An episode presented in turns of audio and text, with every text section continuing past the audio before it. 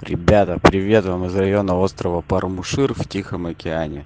Очень э, нравится мне тут слушать ваши подкасты. Просто кайфую от каждого. Сережа, Юра, Тимур, вы красавчики. И это очень круто, то, что вы делаете. Что еще хочется сказать? Хочется сказать, что в море ощущение Нового года совершенно другое. Его почти нет. В море праздников нет, поэтому даже в Новый год мы работаем. Вот. А вам круто отдохнуть, круто кайфануть. И надеюсь, заключительный выпуск получится у вас такой же клевый, как и все остальные. У нас еще в зале говорили, что приседать нужно так, э, чтобы монетку с пола поднимать ягодицами. Вот ты когда приседаешь, ты понимаешь, что вот ты когда садишься, ты такой бля-бля-бля-бля-бля, а потом сел и такой Но после этого вот в один момент как бы раз ты встаешь и вдыхаешь, и вот это вот, знаешь, типа радость от того, что ты уже встал, вот ты как бы прямо стоишь, все здорово, и тебе, когда ты вот сидишь, а вот типа жопой пол вытираешь, вот в тот момент тебе не хочется приседать еще раз точно. Ты вообще не понимаешь, зачем, ты вообще просто выживаешь, реально. Ты просто такой, зачем я на это согласился? Слишком много килограмм, слишком много повторений. А когда ты встаешь, в тебе вот как раз есть этот азарт, а давай еще раз, о, какой я там классный и прочее, прочее, прочее.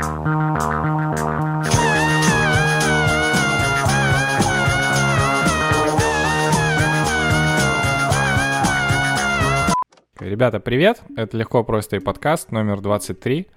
Сегодня мы пишем итоговый выпуск. Мы говорим про итоги года, про отношение вообще к э, практике подведения итогов, насколько это все помогает, не помогает. Там какой-то наш личный опыт. Наверное, подведем какие-то топ событий, баек, открытий, проектов, там всего такого этого года. Ну, не знаю, пока какой-то четкой структуры нет, но нам определенно есть что сказать. Сразу хотим передать Привет Артему и Оле из Конькова, а, потому что нам прислали донейшн с комментарием. Передать им привет. Ребята, вам привет. Надеемся, а, у вас классный год был, и следующий тоже будет. Вот. Диме Актуарию вообще мега респект, потому что он прислал супер-мега донейшн. Надо как-то его отметить. Помимо его заочного участия в подкасте, тоже такой... Все истории Юры про товарища, с которым он встречается в Москве, это Дима. Сколько, две или три по-любому ситуации были, я такой почему-то сам думал, да, наверное, это Дима. Вот. Spасибо всем, кто комментирует. Серега, да, Серега показал большой палец правой руки, кажется. Я под мышку чешу. Бля.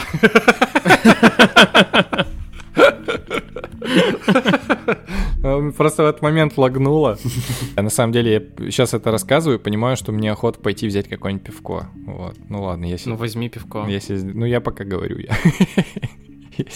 Рот занят. А, вообще, я вчера еще Тиме про это говорил, что я как-то ждал, ну, чтобы мы уже собрались втроем, потому что как-то я, не знаю, ну, то ли устал от общества, когда нас там четверо, пятеро, какая-то толпа, что-то галдеж, мандеж какой-то прет, вот.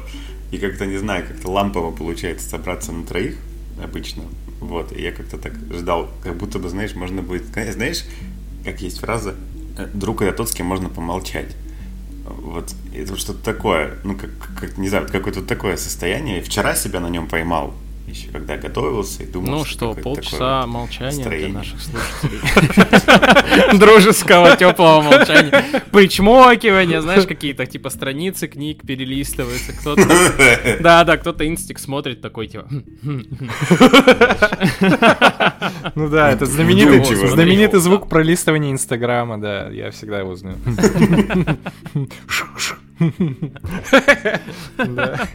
Такое дружеское АСМР.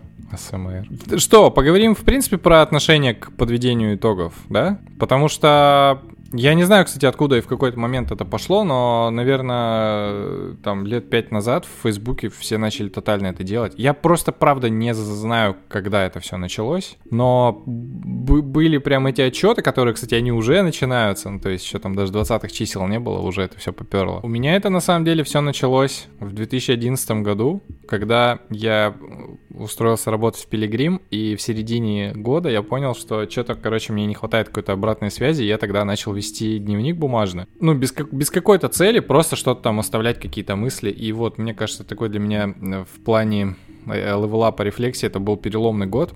Потом я 31 декабря перед Новым годом, там часов 6 вечера, просто лег на диван, достал вот этот блокнотик, который я писал с августа, кажется, и начал все перечитывать. И, блин, меня так накрыло, конечно. У нас, у нас с Наташей есть э, блокнотик, мы, правда, уже подзабросили, но одно время прям вели плотно, она прям настаивала такой блокнотик на двоих, куда мы вклеивали билеты из кино, какие-то зарисовки она делала, где мы были, что делали, какие-то комментарии писали. Вот, это хаотично, вот, но мы когда переезжали, и я этот блокнотик, ну, вещи все упаковывали, и я этот блокнотик нашел, вот, полистал, очень кайфово. Он где-то года, наверное, 14-15, тот, который я нашел. У нас есть второй, ну, такой поновее уже, вот. Ну, прикольно, какие-то события, там, вот мы катались на лыжах, вот мы ехали там э, от родителей домой, ну, в смысле, между городами, там, и свалились с трассы, там, нас вытаскивали из снега машин. Ну, то есть какие-то штуки такие, события вспоминаются, вот, это тоже кайфово. Да, я начал в этом году, в 2011 вести дневник, а в 2012 я познакомился с вот этой историей uh, Agile Results, где чувак рассказывал про деревья года. Ну, то есть, когда у тебя есть три большие цели на год, потом они там делятся на квартальные, на месячные, там еще какие-то, вот. И я первый раз начал такую штуку вести, я тогда там в Москву съездил, и вот это прям очень круто помогло держать фокус и справиться с вот этим проклятием давать, давать себе обещания в начале года и потом просто о них забывать. Я итоги года начал подводить ну, вынужденно. Году в 15 я к концу года понял, что я слишком дохрена всего делаю. Очень сильно распаляюсь. И, и, короче, я решил понять, а что вообще происходит, куда меня все это ведет и где как бы все мои усилия ни к чему не ведут. И вот на Новый год приехал домой, сел, подумал, попланировал. С этого времени начал тут что-то, во-первых, планировать на год, более-менее там думать, а как совмещать, на что там больше акцент сделать, на что нет. И начал подводить их. Я одно время, ну, я одно время там что-то писал, но у меня эта практика там не, не зашла.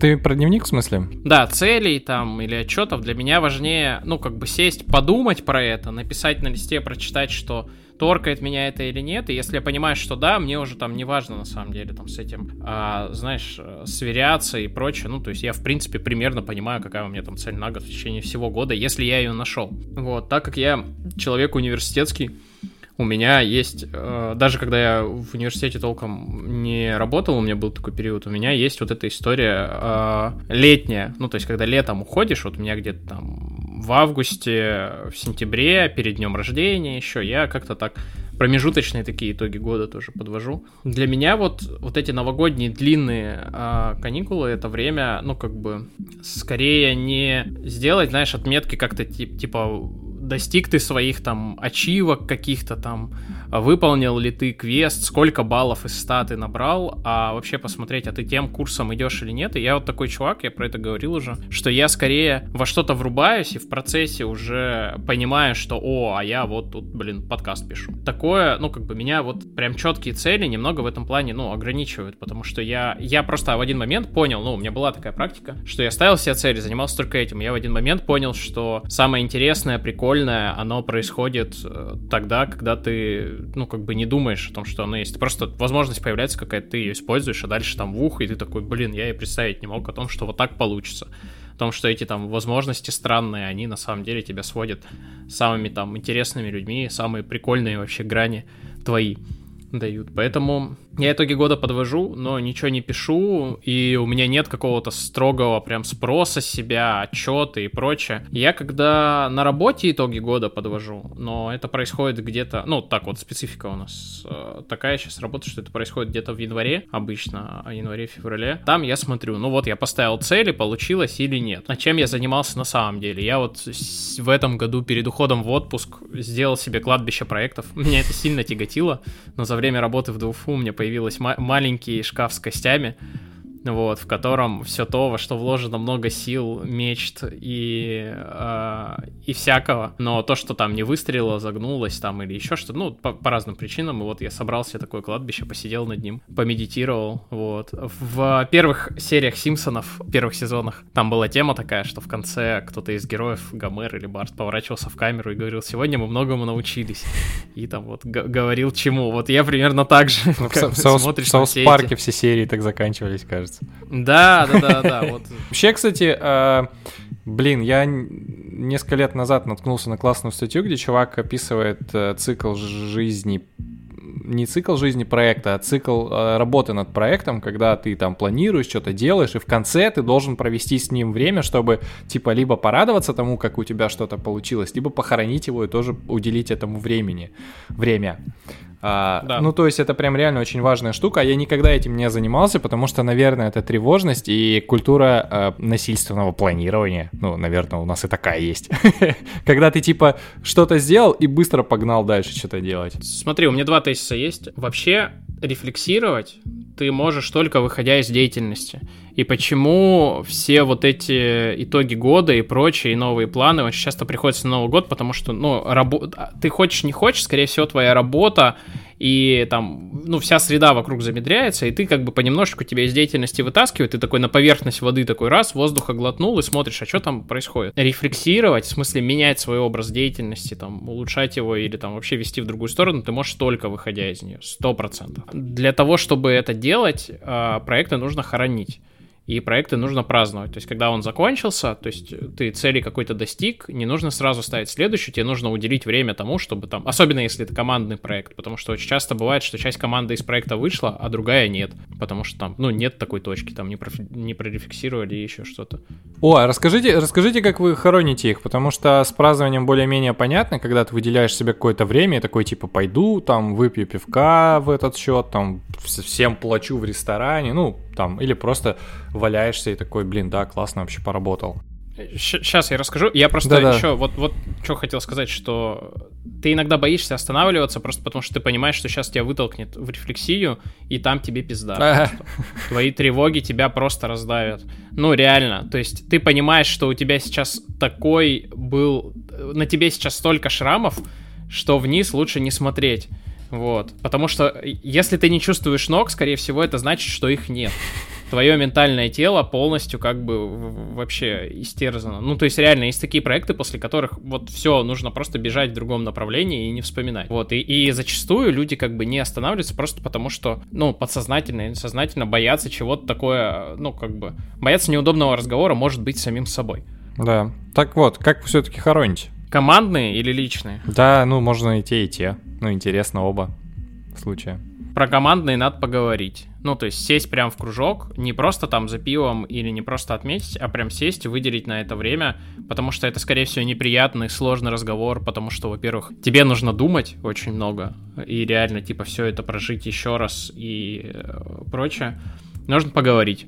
А... О, во, во, у меня, кстати, кстати, есть ремарка тоже по поводу командной. А, это был, конечно, не похороны проекта, но когда мы выходили со сплава, с похода, у Сани Костякова прям это отработанный прием. То есть мы реально собирались прям у камина, ну, там мы на какой-то базе, типа, вышли, все собирали у камина и сидели реально весь вечер проговаривали, чё, как, чё, кому, блин, это так круто было, если честно, прям очень круто. А, это нужно сделать, причем это очень часто не хватает в корпоративной культуре, ну, потому что, ну, редко кто работает чисто проектной логикой, есть процессы, а процесс очень редко прям зака- заканчивается, и в процессе на людях накапливается очень много всего, особенно в больших организациях и прочее.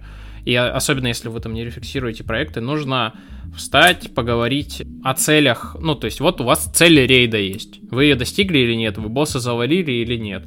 Второе, есть личные цели у людей, то есть если человек э, заходит в рейд без своих личных целей, ну, либо это ремесленничество, либо он как бы, ну, просто, как бы, знаешь, так э, все это делает просто потому, что надо, и это, скорее всего, насилие там над собой. Желательно брать в рейд людей, у которых личные цели есть, какие-то какие гипотезы. Которые ему... хотят за конкретным шмотом, да-да-да. Не обязательно за шмотом, каким-то опытом, новая роль, там, еще что-то. Ну, то есть, или там А-а-а. вот просто отработать хорошо. Вот есть цель, я хочу зайти на энергосбережение, сделать вот ништяк. Это нормальное целеполагание. А когда ты заходишь без ничего, то ты будешь неудовлетворен удовлетворен в любом случае. Это тот случай, когда лучше строить как можно более четкие ожидания, а, чтобы ты не был в конце недоволен. Ну, или там за баблом. Слушай, а это а, а А как это, типа, срабатывает вот с тем тезисом, который ты чуть раньше говорил, что когда у тебя есть четкие ожидания, то ты, получается, дел... ну... Э...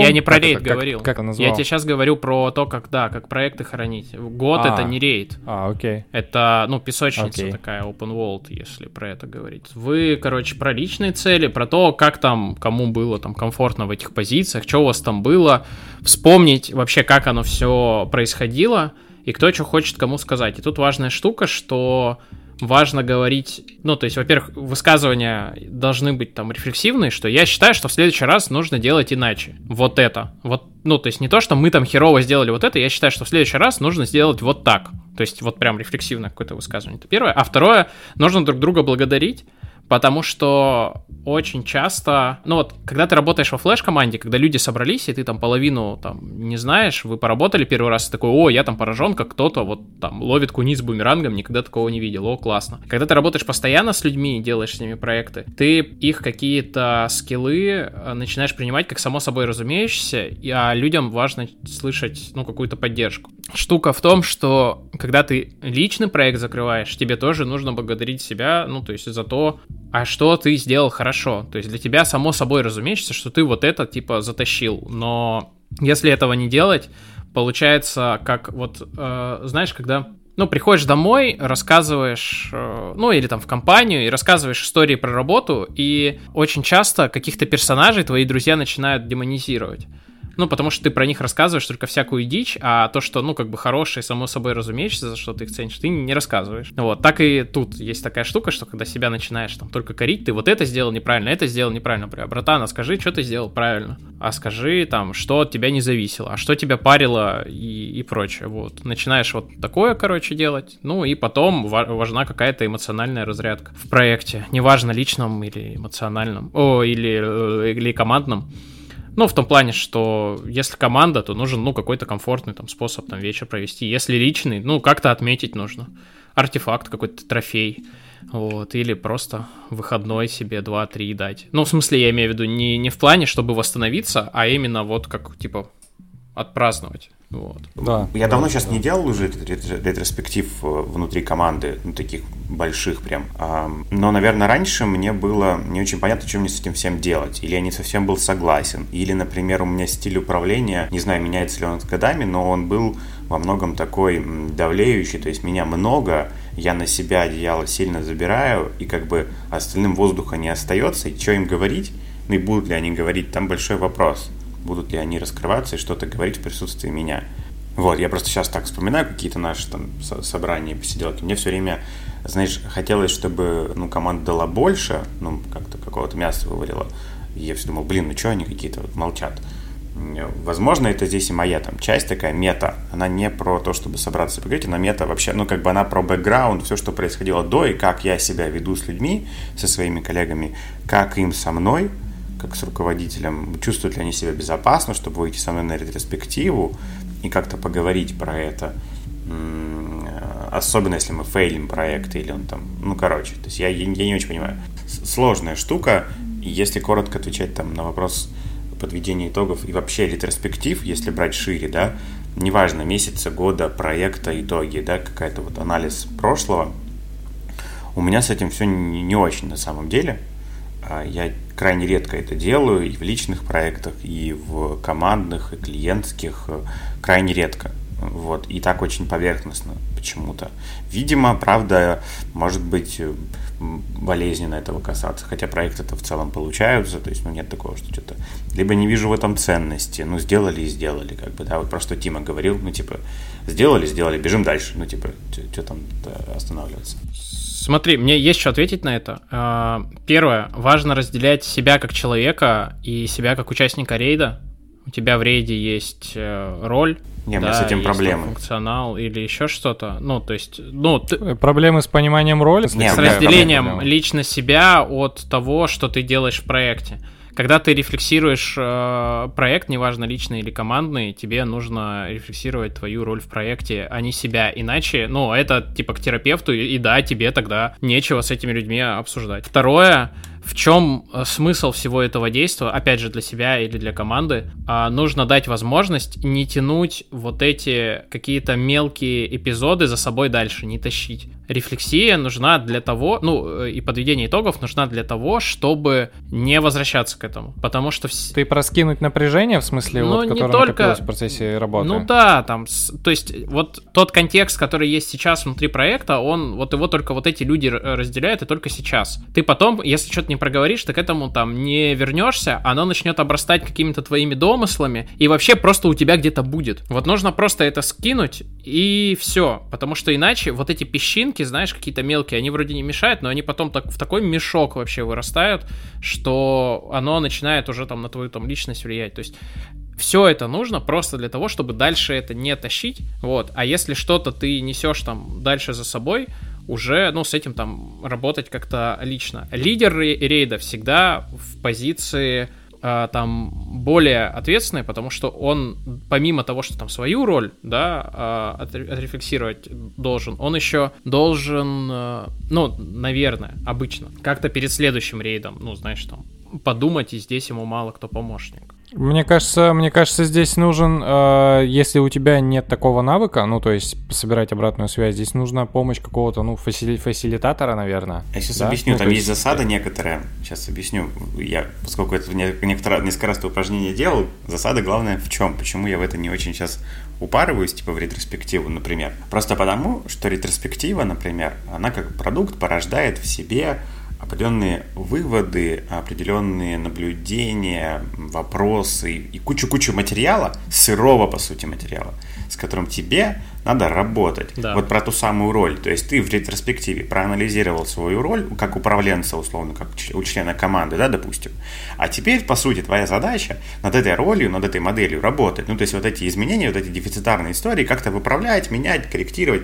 А это херова туча работы, сложной, неприятной, непонятной Да. и вообще без, безнадежной, короче, Про это работы. я и говорю, что людей нужно, ну или там себя просто реально запереть и заставлять это делать, потому что это, сука, очень неприятно, это очень тяжело, ты постоянно просто накидываешь какие-то простые ответы, а так не работает. Нужно вообще вот типа до соплей, до срача, до, до того, чтобы все выходили вот прям уже вот выжатый. Ты все должен туда отдать, вывалить в кучу и забрать только то, что для тебя важно. То есть просто на ретроспективе, я приведу пример, на ретроспективе команда может отдать лидеру фидбэк, что он слишком сильно контролирует, например. И, блядь, что с этим делать? Ну, вот это же довольно сложные структурные изменения там, ну, в голове, чтобы он начал это отпускать. И вот когда... Команда ретро- может дать свое мнение. Когда- Мы считаем, что вот так было бы Да. эффективно, а ты можешь с этим ничего не Ну вот делать. я просто условно, я просто делать. условно, что ретро запускает, по сути, потом, ну, как бы, чтобы она имела смысл, чтобы вообще, как бы, заходить в ретроспективу, я считаю, что, в ну, в моем там понимании, заходить в ретроспективу нужно тогда, когда ты четко коммитишься на то, что ты будешь потом работать с результатами, ты будешь потом изменять ну, вот свою там модель поведения, условно, роль вот эту вот внутри. То есть ты будешь работать с Ну тем, или что- осознанно сохранять. Ты можешь ее не изм- не надо ее. ну да, да. Ну то есть, что ты будешь ответственно относиться к тому, о чем вы там поговорили. Да. Иначе, ну не надо. Ну как бы не тратьте время, сходите в бар. Короче, ну типа, ну просто иначе это будет профанация, люди не будут верить в инструмент э, и типа, ну и чё, попиздели, разошлись. Ну куча же отношения к вот этого, к консалтингу, ну вот, вот похожего. Ну потому что люди И с разочаровываются. терапией то же самое. И с итогами года то же самое. Итоги года нужны для того, чтобы если ты их зафакапишь, ты как бы сделал выводы, что не нужно ставить 12 целей на год.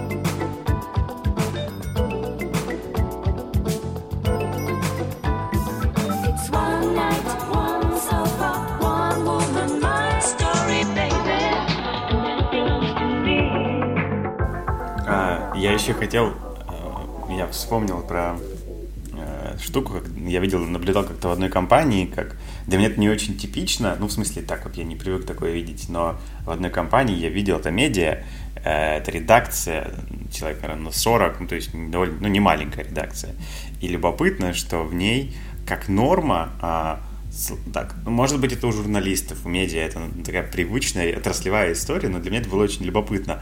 Они, короче, ругаются постоянно, то есть они бурно что-то обсуждают, кипят, матерятся, чуть ли не кидаются кружками, то есть какое-то вот такое, ну, то есть я, я не привык к вот этому, то есть кажется, что они ругаются, но в итоге, а, ну все, все, пойдем покурим, все, пойдем покурим. Ну, то есть вот э, это, это любопытно, то есть у них много выплеска, они спорят, жутко не соглашаются, там, вот, ругаются друг с другом, но, э, но внутри находиться в этом, я наблюдал процесс внутри несколько месяцев, находиться внутри этого супер комфортно. Ну, я просто вот понимаю, что у меня, допустим, в компании не так. У нас э, споры и конфликты, ну, какие-то происходят довольно тяжело. Ну, то есть э, многие ребята очень у меня болезненно реагируют на это. Там, ну, я, наверное, такой же, и не, не очень люблю вот это все выносить. Вот. У нас вот, ну, не так. У нас никто никогда там не переходит на крики, оры, ругани, что-то еще.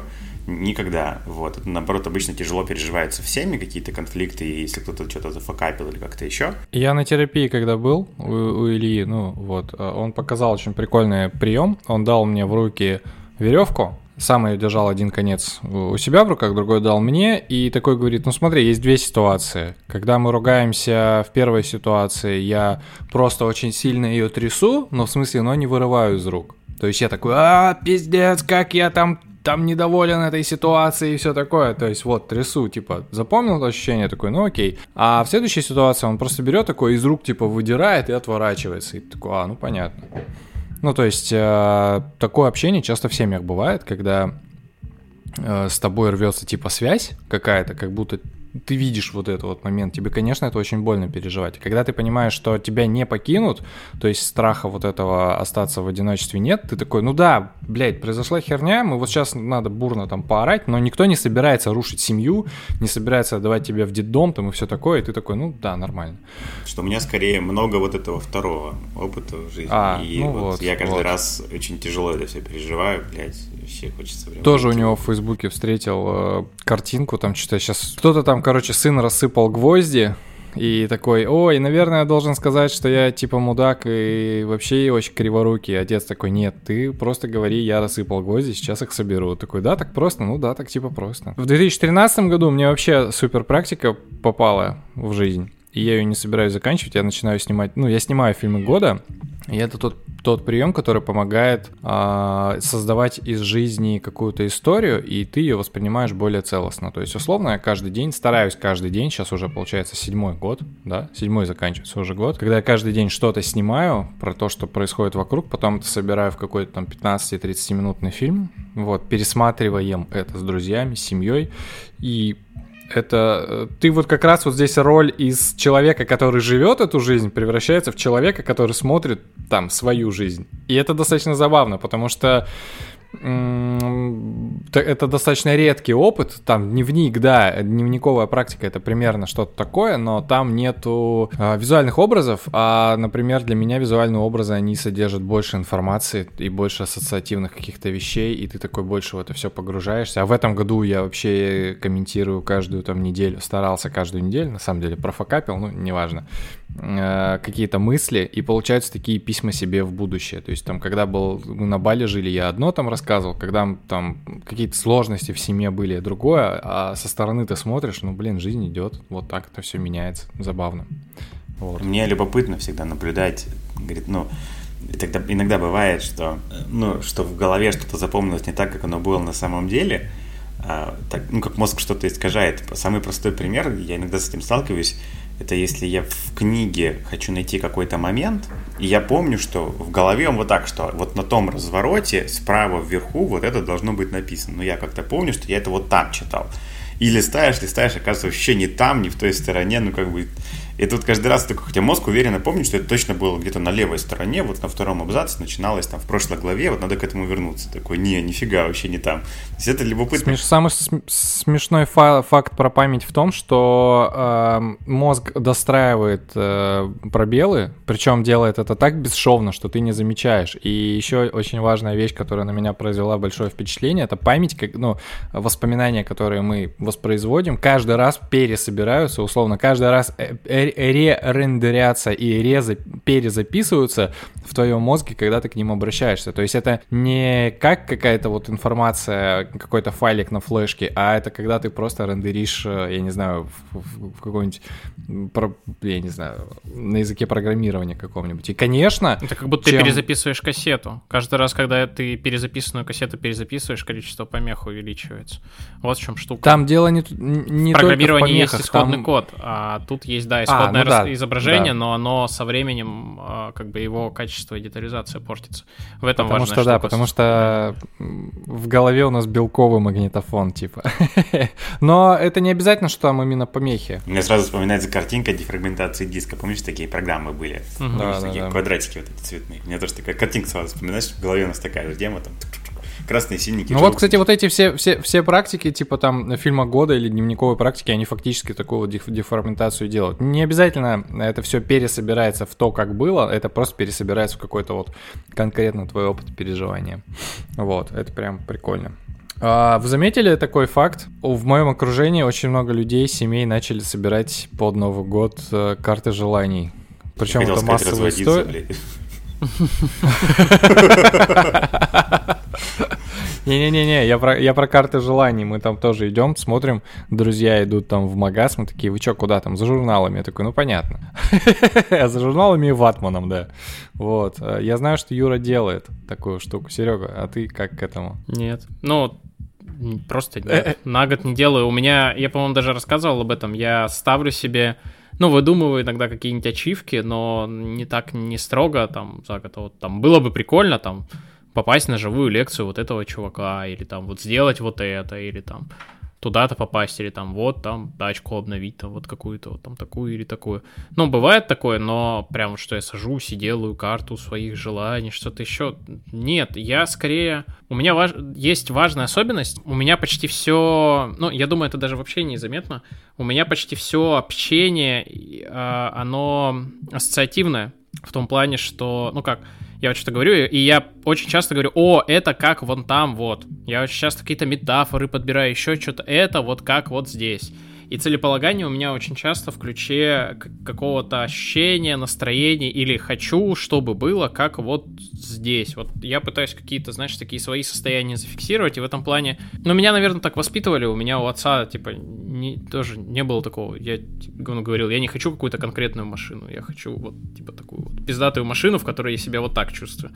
Вот, и у меня тоже вот так- такое, что хочу тачку, в которой буду себя вот, вот, вот так чувствовать. Нет смысла, если я туда повешу, блядь, Феррари какую-нибудь или еще что-то. Я немного про другое еще хотел здесь спросить, просто про совместные какие-то планы, потому что у меня очень хорошо развит навык типа планирования себя, но очень важный момент планирования совместного с женой у меня не развит напрочь. О, Ну, у меня то есть- тоже. У нас вообще всегда проблемы с тем, чтобы совместные выходные запланировать, даты отпусков, что мы там будем делать, еще что-то. Мы первые шаги начали делать э, перед моим днем рождения, по-моему, прошлым. Лена попросила сделать список э, список комиксов, которые мне можно будет купить и подарить. Ну, потому что я такой чувак, мне на, на любой праздник всегда, вообще в любой ситуации можно подарить комиксы списка, я буду рад. Или носки. Все просто. Вот. И Лена сделала тоже по- подобный список. Мы как бы, да, немножечко подбираемся к, к этому, но, да, эта компетенция прям плохо развита у нас. Это, ну, в смысле, насколько это сильно влияет на, на вас, на вашу жизнь?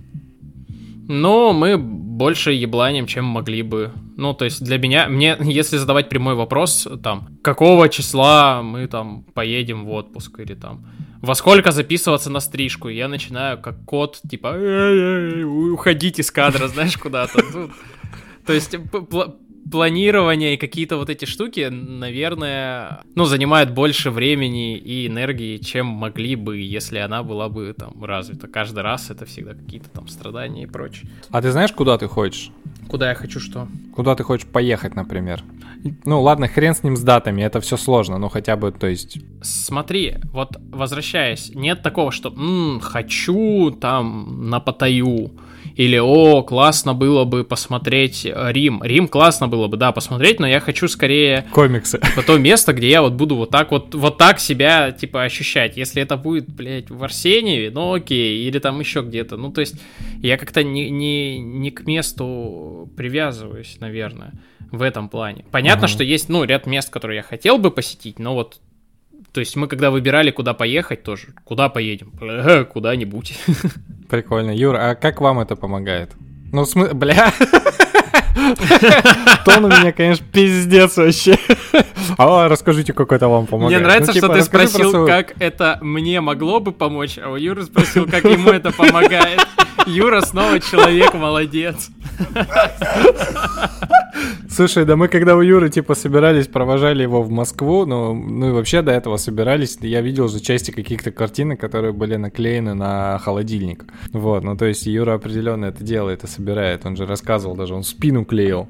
Правда, на холодильнике пресс висел. Вот, ну да, типа, пресс тоже важен для спины.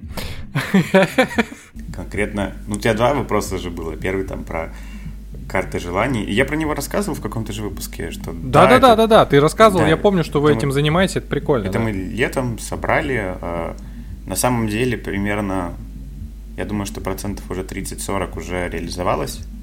Так или иначе, из, той карты. За кеш пресс. Да, блядь, нет. Пресс, пресс это как раз на 2020 год у меня вот одна из там задач. Вот. А какая-то часть реализовалась, и я предлагал Наташе начать, может быть, там закрашивать как-то то, что уже там случилось. Вот. Э, Ну, там были просто смешные картинки, она там сделала, типа, это доллары, доллары, вот так вот, просто пачками, пачками лежат. Я говорю, ну, заебись, вот эта картинка вообще. Вот.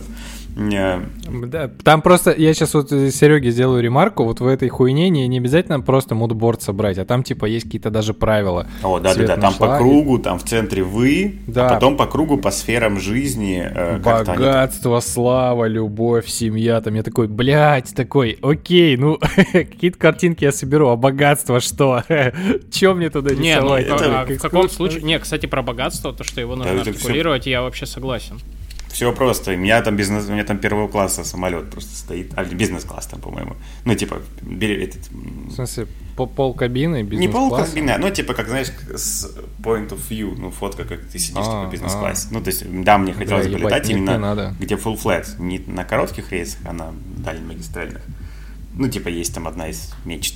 Ну, будет, будет хорошо. Я не знаю, могу ли я так типа говорить, что у меня нет таких желаний, потому что я сейчас сижу, записываюсь в ноутбук, который, сука, стоит как новый какой-нибудь э, Виц. Как автомобиль небольшой, да, ну окей. Ну, это же вопрос, к чему ты это относишь. Там, это богатство это или это просто комфорт, это состояние. Ну, то есть это же все условности. Про совместное планирование. Помогает ли эта карта? Да мы повешали, ну, как бы и висит. Но мы перевезли ее, мы при переезде, я ее свернул, все аккуратненько перевез сюда. То есть она переехала с нами через всю страну, вот висит на этом холодильнике в этой квартире. Вот. Ну, Там, там, там, правда, прикольный момент, когда вы, типа, вместе собираетесь и на одну тему мыслите. Причем картинками. Ну, это прикольно, это мне понравилось, да. Ну, да, такая практика, то есть мы вот поделали эту штуку. Вообще, на самом деле, там, ну вот я сейчас, мы вчера, а, мы, мы морской бой тут играли, в кафе сидели, в кафе ждали обед, и там был такой лист, ну, типа, знаете, когда там в некоторых кафе бывают какие-то анекдоты, какие-то байки, там что-то еще, и там, ну, чтобы гостей как-то развлечь, и там был морской бой, мы играли, с- язык. мы играли с Наташей в морской бой, короче, вообще офигеть, тысячу лет не играл.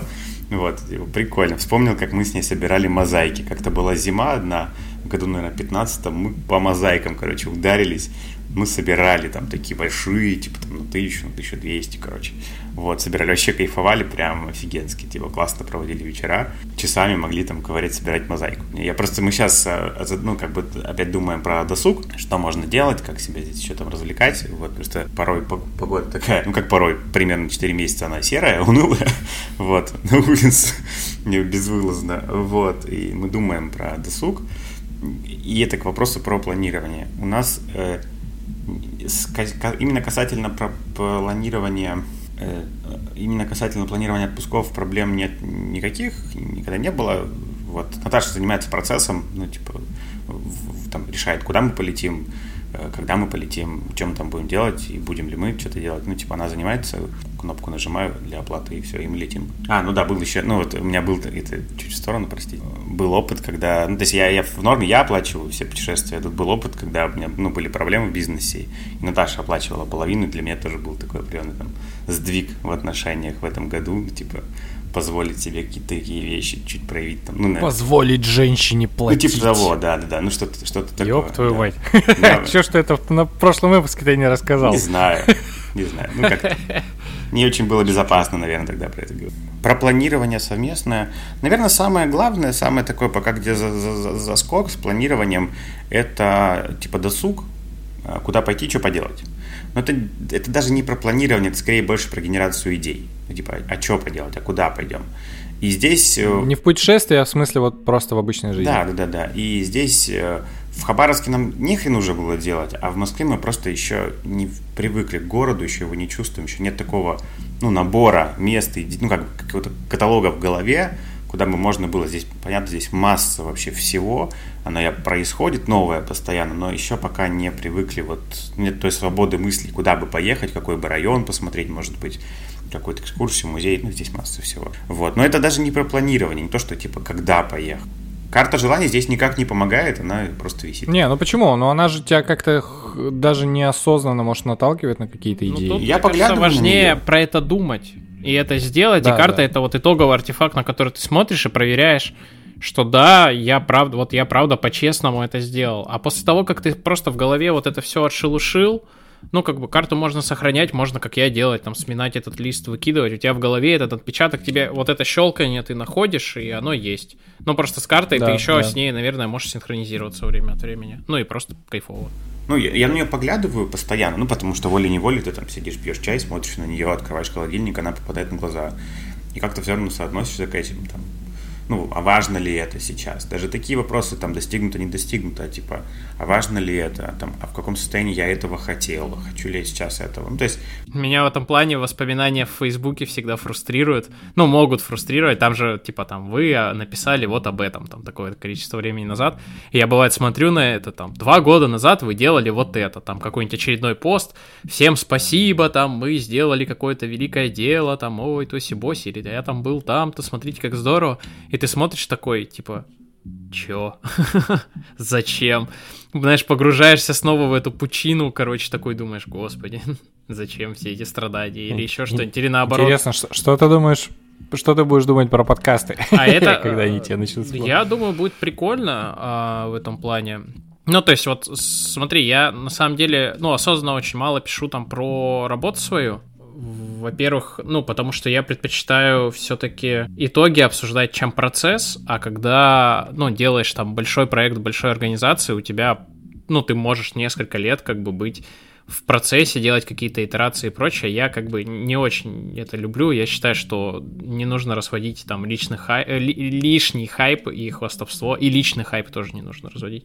А подкаст это для меня, ну, вполне там, типа, такая, во-первых, штука безопасная, а во-вторых, мы же об этом поговорили, поговорили. А каких-то там супер э, амбиций на то, что это там завоюет мир, сорвет кассу и прочее, нету, нету. Ну, то есть это наоборот способ а, вот я здесь как раз-таки вижу для себя энергию, что там, там через год, через два я увижу пост, что мы вот там собрались, поговорили про это. О, прикольно, классно. Может быть, где-то что-то переслушаю.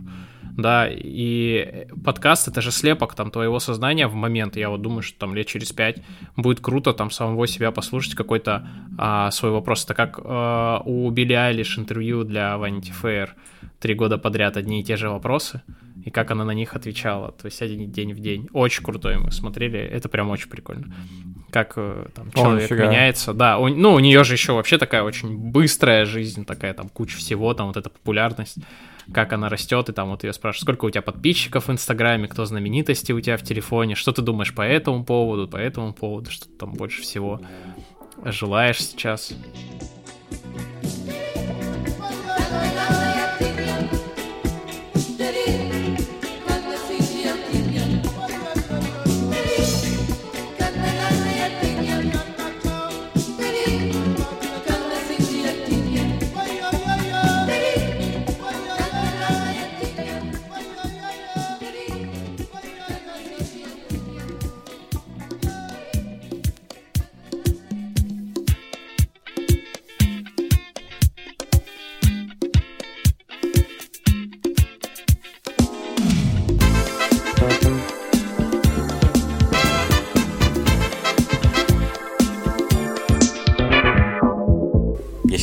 Поймал на мысли, когда я рассказывал про отпуск, например, что Наташа все выбирает, и я просто говорю, окей, типа, полетели, все. И я понял, что у нас так сложилось, что мы либо соглашаемся сходу, ну, типа, я, допустим, говорю, да, окей, или она говорит, ну, я что-нибудь предлагаю, она говорит, да, окей.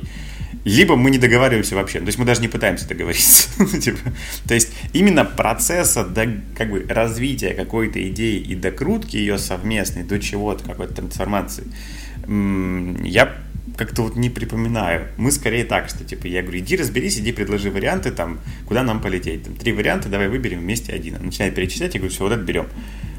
И вот, и, он- и- и если она пытается обсудить, я говорю, слушай, я не хочу обсуждать, блин, выбери уже и полетим. Ну, типа, я прям по себе чувствую, что я внутри как-то вот, э, э, ну, вот, ну, мне типа закладывается мысль, что я не один такой, ну, типа, что с женой мне, типа, сложно что-то обсуждать и как-то вот что-то там... Э, почему? Как? В смысле? Что? Что, что именно? Почему Ну, в сложно? смысле, почему сложно обсуждать, да? Не знаю. Ну, Вот я, я- я не знаю. Ну, какое-то вот, типа, Потому что всегда готов уступить, но при этом не хочется как бы от своего отступать. Это же Не, я просто не очень понимаю, что значит сложно. ну, типа, мне пофигу, вот куда полететь. Ну, вот в смысле, у тебя нет никаких желаний куда-то конкретно Ну, вот лететь? Куба, или Мексика. А, Ну, вот, что ты скажешь, Куба или Мексика? Ну, как бы я в целом Я? такой, ну да, вот тут, да, ты бы что сказал?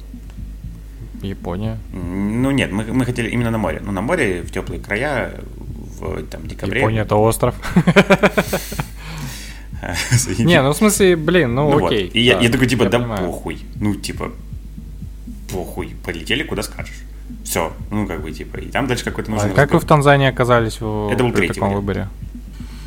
Ну вот, ну то есть это вот такое. У меня типа нет мнения, я говорю, окей, куда хочешь, туда полетим. А нужен какой-то диалог и что-то пообсуждать, вроде как бы, про это все. А я типа не очень готов. Ну, как бы, слушай, я не знаю, ну, как бы. Для диалога нужна позиция, для какой-то коммуникации. Соответственно, если у тебя ее нет, то ее не выйдет, потому что в тебя будет просто как в желе все это входить, ты не будешь отдавать этот мячик назад. А когда ты общаешься с человеком, а, перед которым ты готов вообще на любые уступки пойти, вот, неважно, там, жена это твоя, родители, близкие друзья или еще что-то, ну, то есть ты не сможешь свою позицию держать, этот диалог по умолчанию бессмысленный. Скорее всего. Ну, это не то, что не, нуж- не нужно обсуждать, но просто, ну, вот прям, ну, по- почему может быть сложно? Потому что сложно свои интересы отстаивать, просто потому что это для тебя важнее, ну, то есть та позиция по умолчанию, чем своя, ты со своей готов подступиться. На самом деле, если там копнуть чуть глубже, то что я понимаю, что когда там, там, Наташа говорит, типа, давай вот это обсудим, ну, то есть Куба или Мексика, Куба или Мексика, условно, да, и у меня нет позиции на- относительно страны, честному нет, ну, или там, она такая, похеру, индифферентна. Но там, по большому счету, там внутри есть у нее запрос на то, что она волнуется сделать неправильный выбор, ей нужно разделить эту ответственность и как-то сделать этот выбор вместе. А вот про это я, видимо, не очень готов вовлекаться и обсуждать. А, По своим каким-то там, не знаю, э, типа своих внутренних проблем пока хватает. Я не готов разделять эти эмоции, мне больно к этому присоединяться, чувствовать растерянность, что-то еще. И я на автомате, ведь, ну, пока на автомате это э, отсекаю и говорю, нет, ну иди сама разберись, выбери и полетим. Ну, как типа, вот, как бы рациональным это прикрываешь, что типа мне пофигу куда, или ну что тут делов-то там, выбери уже, да полетим. Хотя на самом деле, там, если глубже смотреть, то это вот, вот, вот про это. Поэтому даже вам я говорю, что типа, мне тяжело. Ну вот это вот, вот, наверное, вот как-то так это. А ты сейчас это под запись вообще говоришь? Микрофон включен. А, окей. Хорошо. Наташ слушает подкаст? Э, Нет. Э, Я проговорю с ней это, в смысле, это нормально. Да не-не, я, в смысле, я же ничего, я не стараюсь э, стать вашим семейным терапевтом. Я просто, типа, пытаюсь... Возможно, это стоит поставить в эфир тоже. Но почему нет? Мне кажется, что это кому-то будет, ну, Да, я Тоже- не, да, не, со- не, не собираюсь это вырезать, нормально. тоже что-то, наверное, скажет. А почему Наташа подкаст не слушает? Она конкретно этот не слушает или вообще не слушает? Вообще не слушает. Кстати, у меня есть друг, э, ко- который, которым, ну, с которым мы Дима. часто встречаемся, разговариваем, друг друга понимаем хорошо. Нет, Леша. Ну, Лепс, Лепс. Вот, и он тоже не слушает подкасты, и мы, короче, поняли с ним в разговоре, что у него нет сценария, когда, как это делать. Ну, то есть он э, либо за рулем проводит, либо еще как-то, ну, в смысле, там, когда таксует, либо дома там сидит, что-то делает, ну, то есть у него просто непонятно, как их слушать. Это, это действительно так. А а я Наташе долго объяснял, мы долго с ней разбирались, что это Что такое. такое подкасты? Да, да, да. Типа, как это технически, что вообще, где это? Это сайт, это что? Это, ну, она, типа, долго вот в своей голове пыталась эту тему как-то уложить. Ну, типа, что, что вообще это такое? Типа,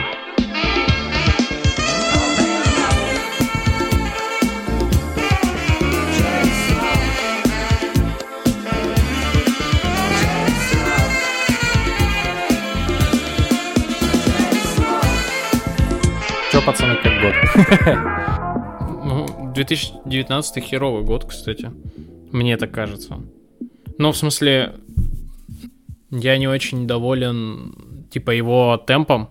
Ну, то есть, вот, вот эта история, что как Новый год встретишь, так его и проведешь. Вот я реально, блядь, почти весь год в каком-то тяду производственном провел. Вот. И а, я говорил про это, и я, наверное, в этом про это напишу во вступлении к книжке, что это год, когда у меня большая часть молодцовых ритуалов по тем или иным причинам уже атрофировалась. Вот. И я понял, насколько без них Это какие? Ну, плохо. какие... ну, там больше себе там давать отдыха, да, там. Ну, про какое-то здоровое отношение к себе, про больше отдыха, больше а, какой-то там осознанности, сознательности, а, там, про границы, про, ну, про отход от того, что надо, потому что так надо. Очень многое о том, что мы написали в книжке, то есть оно работало, а вот к этому году я осознал четко, что там, к 2019 году очень много всего выпало, и что это мне правда было нужно. Ну, то есть для какого-то самочувствия там и прочее. Ну, там из фундамента какого-то и прочее. Хотя я лучше стал спать. Вот, у меня одна из э, больших таких э, целей и фокусов даже не только на год, но и вообще, которую я в прошлом, в прошлом году осознал, что я хотел бы там больше времени а, качественно, осознанного проводить с семьей. Вот. У меня это получилось, и это классно. Я там больше стал как-то там глубоко э, разговаривать с родителями, осознанно там к ним ездить и прочее, там с друзьями. Но не так много все равно, как хотелось бы. И у меня очень много в году было времени, которое... Ну вот состояние цейнота и состояние надо. Мне кажется, оно херово. Ну, то есть я очень плохо отношусь ко всем там зависимостям, там типа алкоголя, а, табака и онлайн-игр, потому что меня бесит, когда я не могу там, ну, типа, уп- управлять, ну, то есть темпом своей жизни, там, и делать то, что я там хочу, а я это делаю, потому что я там привык, потому что там надо, потому что есть там какое-то там обременение или еще что-то. Вот, я в этом плане, конечно, люто сочувствую людям с ипотекой, потому что меня бы эта штука вообще, наверное, психически съела. Вот. Это как вот это бремя. Э, Поэтому 19 год для меня, ну, правда, та- такой э, себе. Вот. Ну, при этом в нем было куча там всего э, хорошего, типа классных, больших, важных событий, но было э, достаточно мало того, что я делал, потому что я там искренне, типа, хотел это делать. Подкаст од- одна из таких вещей. Ну, то есть это прикольная штука. Я бы вообще никогда бы не подумал, что, бля, мы будем писать подкаст. Вот. У меня был план работать работу, проводить время с близкими и, типа, сделать так, чтобы книжка там до издательства дос- дошла в определенный срок. Тут подкаст, и очевидно, что эта цель шла в разрез предыдущим трем, но получилось, что нет. Это штука, которая энергию давала, и которая, в принципе, ну, как бы... Ты это делаешь, потому что ты хочешь, и все. А потом, по итогу, от этого уже начинаются какие-то там эмоциональные дивиденды и прочее. Вот. Но вот сейчас ощущение, что 19 не очень. Но я понимаю, что это потому, что я там эмоционально устал сильно, и мне отпуск нужен в том числе для того, чтобы вот там выйти из всей вообще своей деятельности. Это за лет за пять, наверное, первый отпуск, на который у меня нет а, плана на там чтение, на написание, еще ну четкого, что я там хочу, там вот этот курс лекций прослушать или там вот это почитать. То есть я себе вообще полностью устроил отпуск в принципе без планов. То есть есть, спать, что-то думать и делать только то, что по кайфу тут э, в моменте, потому что мне нужна вот такая эмоциональная перезагрузка. Короче, год, в который я загнался. Вот, год, э, после которого снова нужно лезть наверх. Как мне говорил мой тренер, чтобы высоко прыгнуть, нужно низко присесть. Вот это тот тот момент, когда я пиздец низко присел уже. Хочется сказать охуенно, вопреки. Бля, Вопреки, да, потому что год начинался, ну, типа, капитальным пиздецом. Январь, наверное, там, один из тяжелейших месяцев моей жизни. Это, вот, э, связан там с большим, с большими проблемами на работе, таким, скорее, экзистенциальным уже кризисом внутренним, когда были поставлены на кон все ценности и все, ну, там, все, что было в, в голове, в мыслях и в бюджете компании, вот, и все это провалилось, вот, и все отлетело в тартарары в январе. Вопреки этому всему год прошел хорошо. В этом году случилось ряд важных для меня событий. И главное, что из той драмы тяжелой проектной я вынес э, большой, как бы... Я понял, что можно ну, из любого кризиса вытаскивать э, то, что говорится, да, из лимона, из лимона делать лимонад, ну, типа того, можно, можно вытаскивать, оказывается, профит, инсайты, пользу и расти за счет этого. Это было огромным для меня, типа, просто. Я прошу прощения, что это очень абстрактно, потому что я не могу говорить о деталях. И я, я понял, что даже из самой большой задницы, оказывается, можно выносить смыслы и создавать их самому себе и становиться сильнее. Вот, и большая, большой, большой проблема на работе сильно меня под, э, с одной стороны, подкосили, с другой стороны, помогли мне раскрыться и стать более уязвимым и таким настоящим в общении с близкими людьми, с друзьями, с э, женой, и это очень важно. Это такая моя условная учеба э, стоимостью там семизначную сумму, но, но это моя учеба. Это я скорее задаюсь, научился, учусь задавать вопросом, задаваться вопросом, зачем это происходит, а не почему это происходит. Не что я такого сделал, что это сейчас со мной происходит, а скорее зачем жизнь дает мне вот эту ситуацию, чтобы я что мог из нее извлечь, вынести. Это хороший такой сдвиг в моей голове произошел, полезный. Мне очень было приятно, что, в, оказывается, в тяжелой ситуации можно найти поддержку близких и не очень близких людей. Вот это, правда, для меня такая люди в этом году для меня открылись э, другой стороны. И, наверное, плюс я переехал, и это тоже, конечно, конечно, это большое значимое стрессовое довольно событие, это такое перес, пересборка вообще всего, ну, всей своей жизни, по сути, сейчас происходит, длится уже третий месяц, вот, с разными там, ну, амплитудой какой-то, ну, то вверх, то вниз, то, ну, в общем, это какая-то прям, видно, что это процесс внутри происходит, довольно такой постепенный и тяжелый. Не тяжелый, в смысле, он такой сложный. Этот год я заканчиваю... Я рад, что я заканчиваю его без ощущения, что я его прожил зря. Последние два года, 17-18, я заканчивал его с ощущением, что я стоял на месте. И это было очень э, в рабочем плане, в профессиональном, что не было роста, не было роста ни в новых проектах, каких-то компетенциях, новых смыслах или в деньгах хотя бы не было роста 17-18 и а этот год вот он главное что он проходит он заканчивается вот главное что нет ощущения что он прожит впустую зря наверное вот так тебе тоже сил. Бля, сегодня у нас какая-то терапия поддержки. Типа, чуваки, все нормально, мы все живы, в следующем году все Бля, будет ну лучше». не, подожди, мы же начали с того, что подводить вообще итоги проекта или итоги года, это вообще достаточно Болезненно? такое э, упражнение. Да, это не, не расслабляющий массаж, это как- скорее как бы такой жесткий, спортивный, а то и там мануальная Массаж терапия, простаты. как- Жесткий спортивный. А я-то думал, в этом выпуске не будет колд опенинга, но нет. Не будет.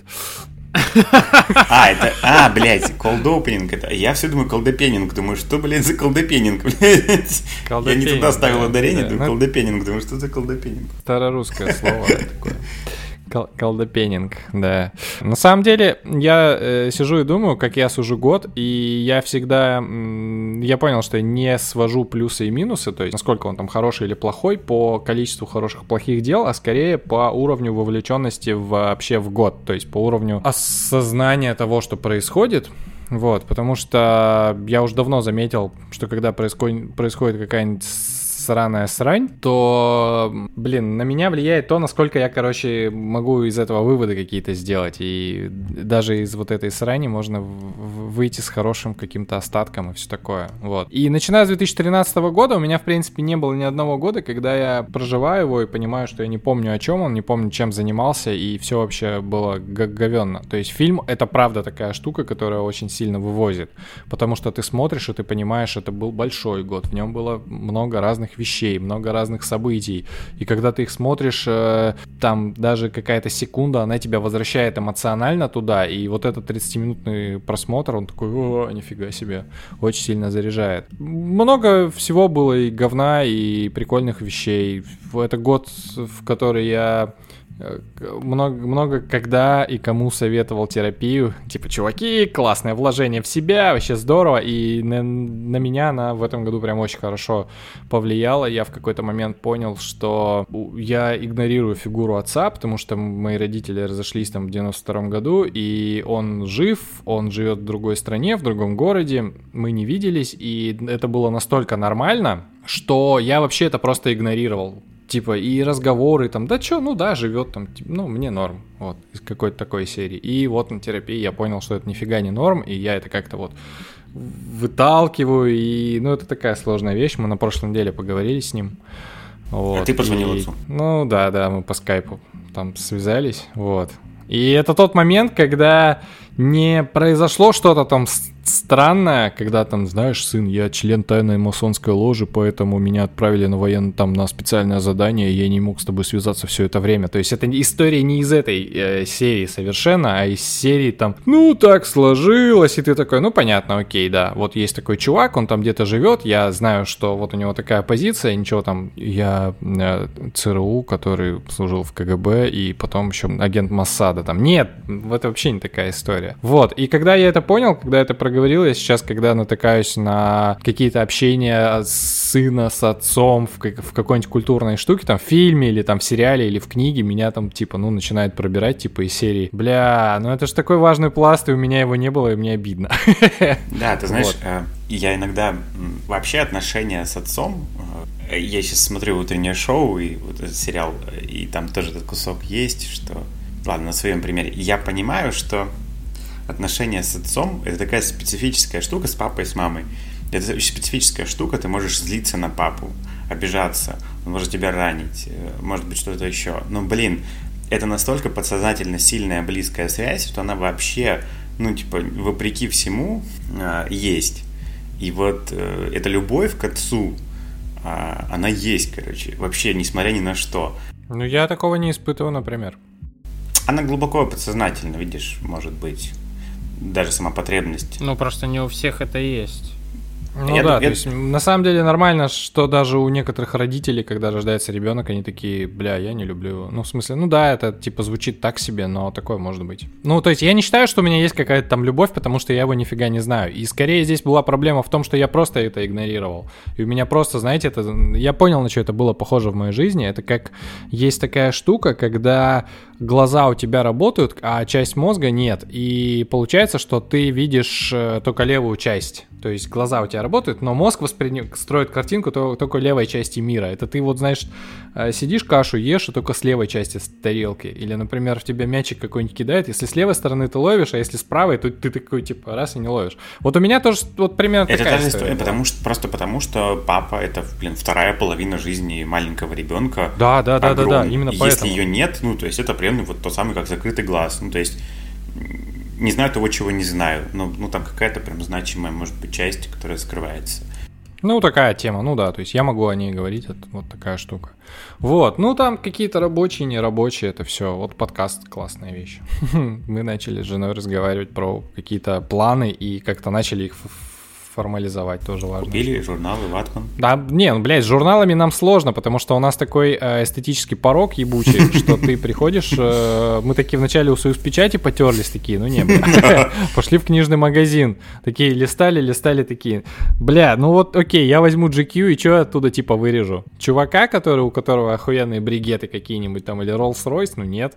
Короче, пришли домой, э, в Пинтересте доски накидали, пойдем завтра Я на Unsplash да. насобирал, ну, да. Я также на Unsplash Unsplash называется. Наташа, Н- Наташа, да, но да. тоже не журналов, она тоже где-то насобирала эти картинки по интернету.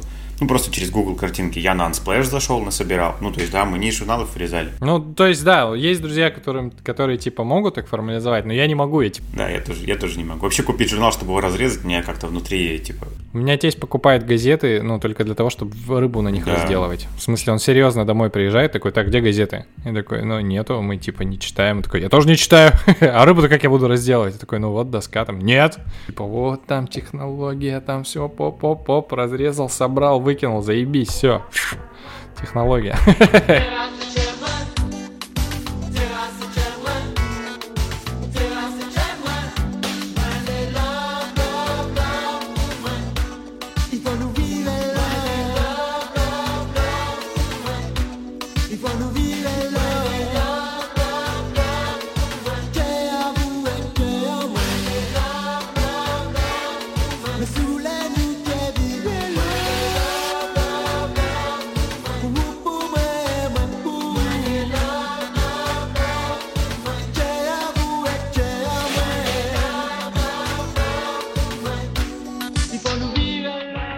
Давайте про культурные итоги. Вот вы составляете себе О, давай. топ того, что я посмотрел, послушал, Нет. там, напердел за этот Я, год. я в том году делал, да, я в том году делал, это было прикольно. Я в том году, кстати, вообще вписал, по два предложения, короче, писал о всем, что я читал или смотрел. И это было достаточно прикольно, потому что это такие весомые, достаточно хлебные крошки были. Ну, то есть, э, фильм откладывается более...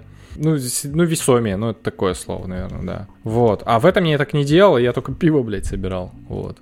Мы с Леной все обсуждаем, что смотрим или слушаем. Ну, прям, типа, мы еще на острове живем, пока до острова едем с кинотеатра, мы успеваем достаточно подробно обсудить все- э, кинчики. Это, Ну это, вот. это, к- это, к слову к Юре, когда Юра спрашивал, типа, сейчас никто не обсуждает музыку. Ну, типа, ну вот, вот такая штука может быть. Так, не, по итогу-то топы вы собираете как чего-то вообще. Только пиво в этом году я собрал, наверное. я не собираю топы, Потому не что у умею. меня была про- проблема прям. Ну, то есть мы когда готовились к этому выпуску, я такой, так, надо, наверное, сказать какой-то... да Блин, у нас еще в подкасте есть рекомендации, так бы я мог, типа, на старых дрожжах что-то порекомендовать, а тут, типа, «Бэ, нет. Ты тоже не собираешь, И да? смотри, с топами какая история. Я, ну, я пере... Годовые точно нет. Ну, вообще, я, я не понимаю, зачем мне сесть и что там за год вспоминать. Но иногда я делаю подборки. Типа, вот, чуваки, прикольно посмотрел три сериала, там из последних прикольных, понравившихся. Вот рекомендую. Вот. А, я, мне, мне проще мыслить слово подборка, когда нет внутри вот этого рейтинга. Я ебу, какой сериал поставить на первое место, который на второе. Ну, как бы, какая... В чем смысл, да? Ну, то есть, польза же... Нет, топ, топ, я думаю, топ, в смысле, я тоже никогда по рейтингу не распределяю. Топ, в смысле, выборка, сливки из того, что ты, в принципе, посмотрел. Не обязательно в каком месте, ну, в каком А. а, порядке они У расположены. нас с Наташей... Я, кстати, на кинопоиске никогда не ставлю оценки, я ставлю эту глазик. Ну, типа, посмотрел. У, на- у на-. О, слушай, Тима вчера рассказывал офигительную штуку э, про рейтинги. Мы вчера разговаривали про звездочки. Что типа А, там, да, ну, да, да. Тим- мы обсуждали, что есть там нравится, не нравится, там есть 5 звездочек, ну как в подкастах, да, например. А Тима говорит, что на, рейд, на рейдбире есть тема, что десятые и даже сотые народ указывает. Не, не, сотых нету, десятый, на Антепте. На, на Антапте это социальная сеть биргиков, которые типа вот пришли, пиво какие-то попили в конкретном баре, отметили его там, и там реально заебы серии 4-1. Ты, блядь, где один? Что это значит? Типа, это типа понравилось, но вот привкус вишневой косточки был лишний. Я реально не понимаю этой хуйни. Ладно, когда она типа суммарная Стакан по мэри. Ферри. Да, да, да. Обычным, а не Ферри Платинум. А это чувствуется вообще-то. Если честно, стаканы пивные вообще нельзя мыть э, ничем, кроме хозяйственного мыла. Потому что Почему? фейри... Ну, потому что фейри очень сильно въедается и потом, правда, влияет на вкусовую составляющую. И пивные стаканы нужно мыть отдельной губкой э, от губ... Ну, в смысле, а не той губкой, которую ты все ну да, это как блин, ну сковородку Бля, заебы мыть. пиздец, в смысле. Я теперь понимаю, откуда у них эти, эти десятые. Ну, в смысле, они заебываются на всем, блядь, понятно? Ладно, можно. Да разрешите этим людям, блядь, десятые ставить.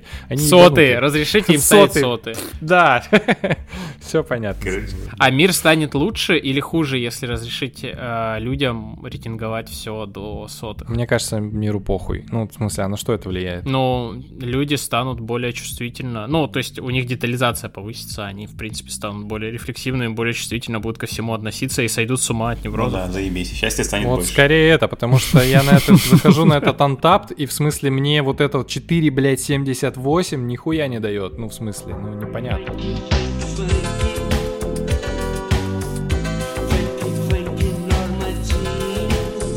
Я, кстати, вспомнил э, покупку того года, которая у меня была. Я ее, когда сделал, я потом, типа, оценил. Это Ninebot. Чуваки, если у вас позволяет город э, кататься на, на электросамокате, то это очень крутая штука для передвижения, да. Потому что, в отличие от велосипеда, ты можешь ее свернуть, убрать в такси. И, в смысле, это будет прям супер удобно. И плюс ты можешь передвигаться по тем улицам, по которым на велосипеде не можешь. И это супер быстро, если ты живешь в центре, и тебе все нужно в центре. Вот. Ну и типа ты электро. Ты электро, и должна быть песня Бамфанк МС Супер Электро.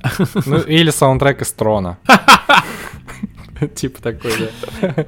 Чувак с голубыми этими э, неоновым цветом. полосами. да. Да, да, да, да, да. А чё, какая у вас покупка года? Ну так, если уж, э, если уж э, высоколобость нашу снижать. Покупка Так вот года. Нихера ну да, ты типа, чё ты купил такой, ебать, охуенно. Нравится. Холодильник я купил. Да, это я помню. Это отсылочка, тема. э, Это отсылочка к подкасту про комфорт. Да. Лен, какая у нас покупка года? Лена так же, как и я, отреагировала. Ну, типа, Холодильник? холо- ну, видимо, холодильник, да. Но это просто, ну, как бы... Ну, да, Лена говорит, это важный этап, потому что мы теперь меньше страдаем. Ну, вот, да. Но вы не забывайте. это Билеты в отпуск ты же тоже покупал. Мы не, не забываем, да, страдать. Ну, блин, это другое. Не, слушай, у меня прям нет такого, что прям покупка года. Ну вот холодильник, ну, важно, потому что мы, во-первых, видимо, окончательно смирились с тем, что мы живем в гостинице, а во-вторых, мы, ну, вот этот наш квест летний по переезду на Имар и обратно, он прям вообще... Он во многом нам, конечно, открыл глаза на наш быт, вот, и о том, Тянет мы- на переезд года. Нет. Нет, он еще не произошел. Нет такого, не, не могу. Юра, у тебя есть покупка года? Да. Юра в Москву переехал, сразу там Да, я накупил э, кучу Хай-фай он Да. купил, Да, стол купил. Хай-фай, стол, блядь, да. Вы уже так все знаете, чем мне говорить. Вот. Ну, то, а чё, чё, чё из этого? Выбрать что-то одно, наверное, хай-фай, да, наверное, звук. Магия, блядь.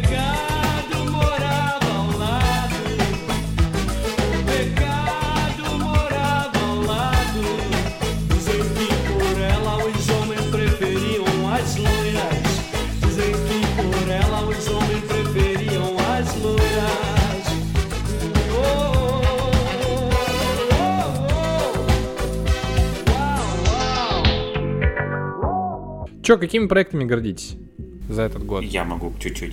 Давай, А, давай. У меня была давняя мечта. а, Это развивать визуальную компетенцию. Это брендинг, это визуальная идентика и визуальное мышление, в принципе. Вот. И я за этот год довольно сильно в ней продвинулся. Я прошел уже три курса по брендингу, по, по, модуль- по модульным сеткам, еще один курс по идентике. Сейчас я собираюсь на курс по композиции. Вот. И я уже сделал несколько проектов, и э, в этом появилось больше осмысленности, инструментария, и вот э, я очень этим, этому рад, очень этим, ну, как-то внутри горжусь, потому что э, для меня это очень нетипично, я такой человек, э, ну, человек даже не Excel, а такой человек документ Word, ну, то есть я такой не, очень умею визуально мыслить, а мне давно хотелось, это моя давняя такая мечта, красивые картиночки, там все такое, осмысленно делать бренды, вот, и эту компетенцию как-то присоединить в свою голову, помимо там системного мышления бизнесового, чтобы у меня был еще вот такой визуальный компонент, я понимал, как этим управлять, этими проектами, делать их самому. Это тяжелый шифт для меня, вот. И вот последняя учеба была в начале декабря. У Димы Барбанелли я был, кстати, на курсе. Ну и просто магия начала уже твориться, когда, ну вот внутри, на оффлайновом курсе, конечно, все-таки оффлайн это вообще совершенно другая история, по сравнению с онлайном вообще другая, по-другому все происходит, магия, блин, творится какая-то на ходу, когда ты можешь вот здесь прям в точности задавать тупые вопросы, глупые, прорабатывать в нюансах, и, и мне это очень сильно помогает, я очень сильно на них вырастаю внутри, вот, на таких вещах, и для меня это ну, для меня это достижение. Я этим горжусь, что у меня вот этот вот трек наметился. Мне я теперь не боюсь, так как раньше боялся, вот вообще подступаться к графике. А, чуть-чуть увереннее в себя в этом чувствую и делаю уже какие-то проекты более осмысленно. Вот, это моя прям, типа, ну, наверное, гордость. Что для меня не свойственно. Вот.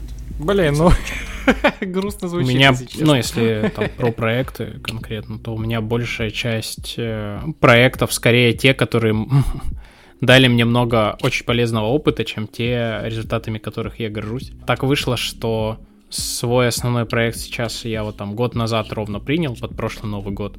И сейчас э, как бы вот такой еще пилот, я его, ну, его начали там другие люди, я его беру, я его сейчас пересобираю, это достаточно такой а, болезненный процесс, и только-только, ну, я это воспринимаю как начало, и поэтому вообще не горжусь, потому что мы еще все делаем, куда тут, типа, и, А что итоги подводить.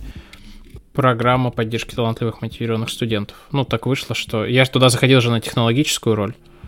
Ну, то есть я там был, ну, типа делал просто программу мероприятий на полгода, а после этого мне это отдали в общем, и я сейчас это в общем разворачиваю в университете, там очень много нюансов организационных, политических, там вообще там. Поэтому этим я еще гордиться не могу. То, что сделаю другое, я этим не горжусь по, по другим причинам, потому что, ну, типа, я считаю, что там не- нечем гордиться, сделали, сделали и сделали. Был летом приятный очень проект, э, и что характерно, он был, ну, внешний, за пределами ДУФУ. Меня пригласили на летний университет тьюторства. В команду мы делали хакатон социальных разных форматов, и очень было прикольно. Ну, то есть я сейчас очень много занимаюсь темой индивидуализации, а это там одна из основных в России площадок именно тьюторс- тьюторства классического, познакомиться там с некоторыми там людьми вживую, просто обсудить вообще, кто такой тьютор, куда идет образование, индивидуализация и прочее. Очень приятно, во-первых, было, ну, как, как мы там сработали командой, вот. А второе, но у меня все равно есть эта история, что я еще себя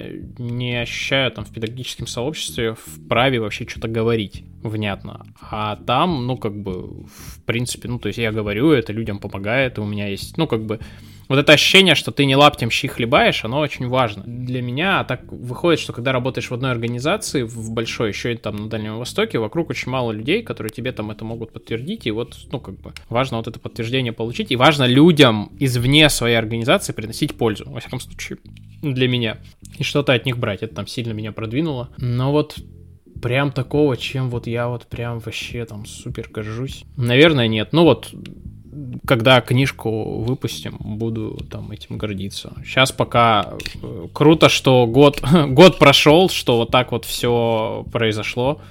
Но когда вот она выйдет, когда люди там ее купят и прочее, тогда да. Сейчас пока рано. Я про, про книгу вообще ничего не могу сказать, потому что я сейчас думал, типа, ну да, это такой важный проект, но у меня очень большое отторжение к ней, в смысле, было, э, пока мы это все было, делали. да, расскажите проект. из-за отторжения? Ну, в смысле, ну, для... Во-первых, э, во-первых, эта тема уже подзаебала, потому что, ну, начали писать, когда? 2017 год курс, да? Пошел, да, 2017, уже 2019, типа. Ты переписываешь фактически то, что у тебя уже не болит, то, к чему ты уже, ну, в общем, нашел. Для меня лично вот все, что там написано, это очень хорошо работает, и я даже удивляюсь, как так получилось.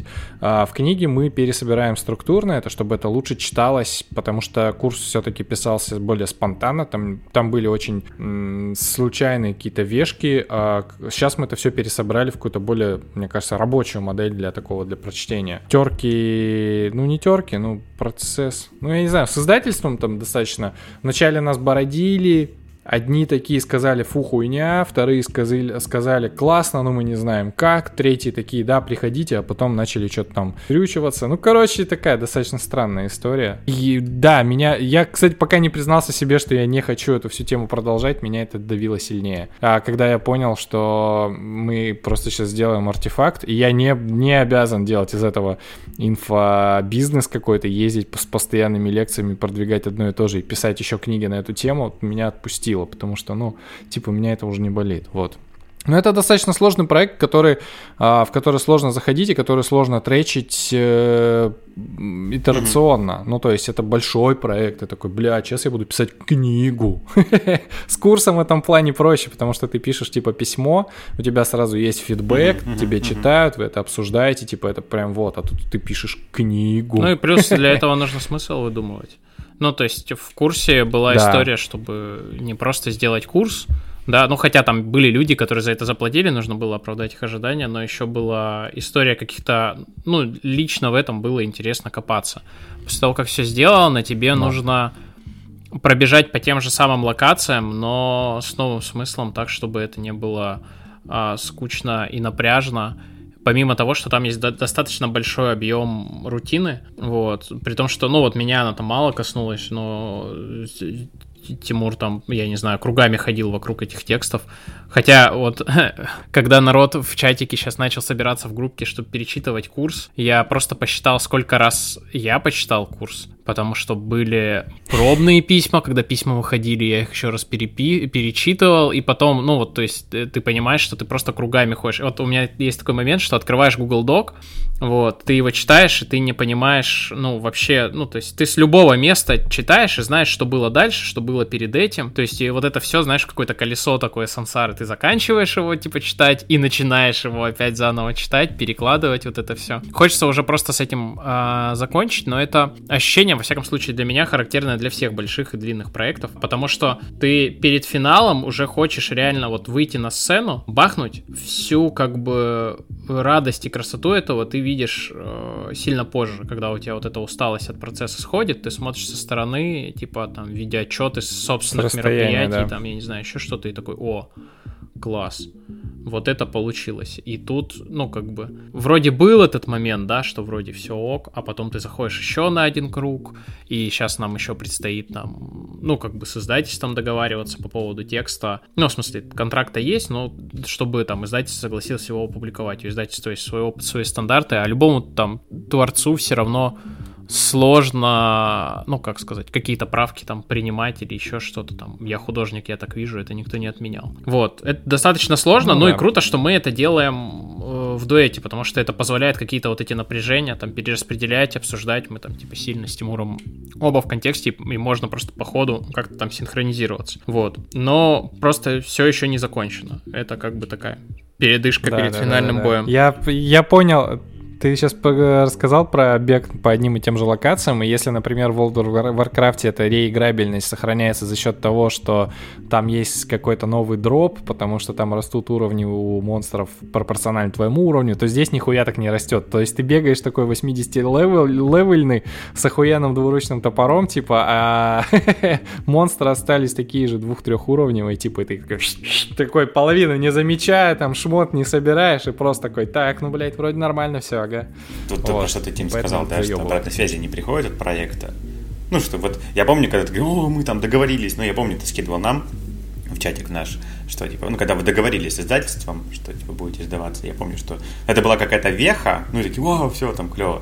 И все, а потом просто, типа, почти, это, наверное, был там май, да, наверное, где-то, может быть, там ты про это писал. Ну, короче, то есть уже довольно долгий-долгий-долгий-долгий процесс.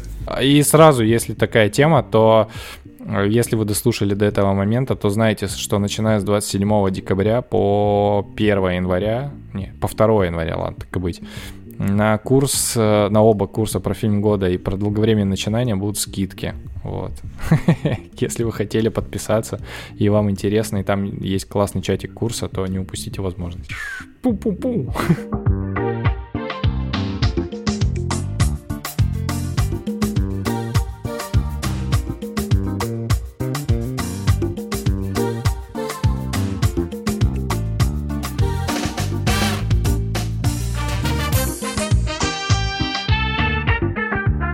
Рекомендации, давайте как-то к топам, что ли, привяжем. Бля, я понял, что к 23 выпуску у нас нету джингла для рекомендаций.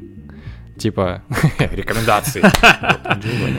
Главное, что есть джингл Блин, в тот раз- два слова про подкаст. Не рефлексировали никак подкаст сам. Э, само явление, сам процесс, да. Ну, Да буквально пару слов, наверное, про это. Я очень рад, что меня взяли. Вот, я вам признателен благодарен. Я всю дорогу не понимаю, как мне себя считать. Я такой 2 плюс 1, или как, или я типа там третий равноправный, нифига не понимаю, как это все там устроено. Я все время как-то так стремаюсь и менжуюсь. Ну, становись на колени, сейчас мы тебя посвятим. Подкастера. Вот.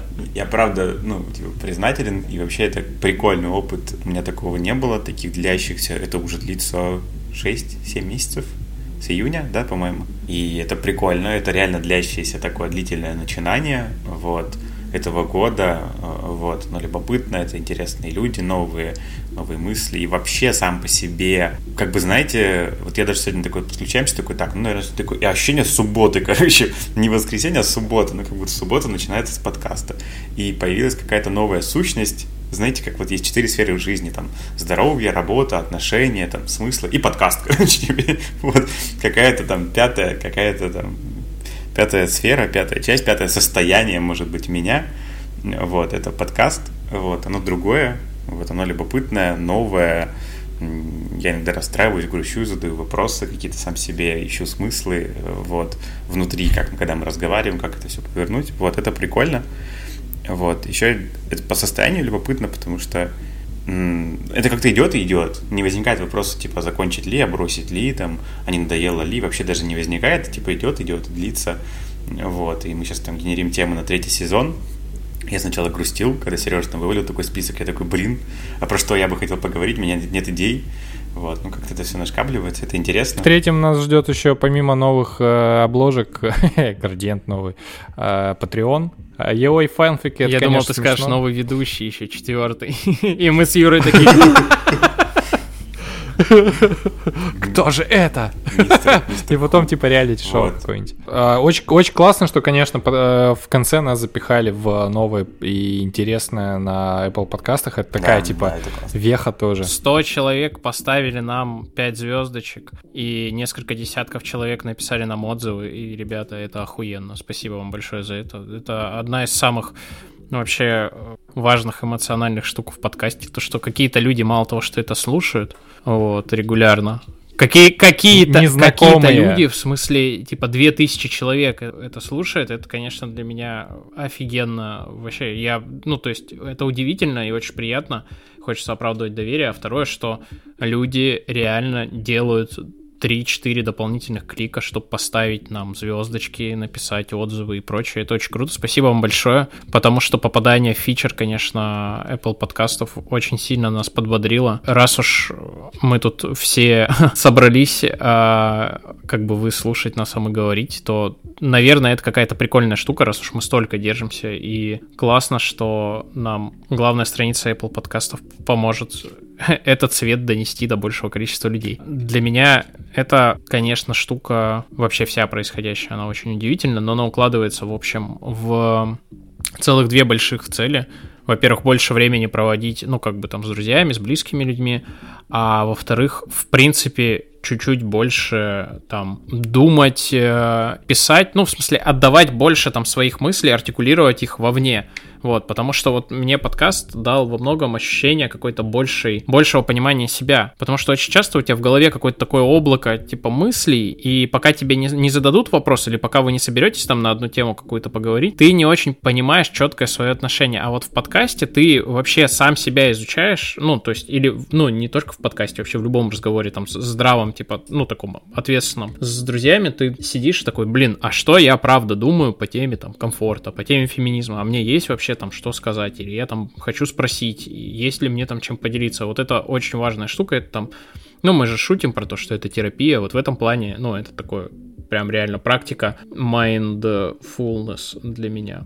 Вот, и я в этом плане понял, что, ну, у меня большая часть вот ритуалов, связанных с, с собой, ну, там, там, измерение какое-то времени, какие-то там заметки, еще что-то, они ушли вот в сторону подкаста, структурировались, и я теперь вот, ну, как-то вот более четко ощущаю, то есть я вижу вот какую-то вот под- поддержку, прежде всего, для себя самого.